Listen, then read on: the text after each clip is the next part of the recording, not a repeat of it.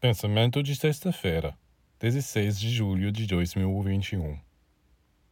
Um materialista tem muito pouco poder no plano dos pensamentos e sentimentos, porque ele se identifica demais com o mundo físico, material. Ele não tem fé nas possibilidades do mundo interior, e ele até procura apagar os traços desse mundo.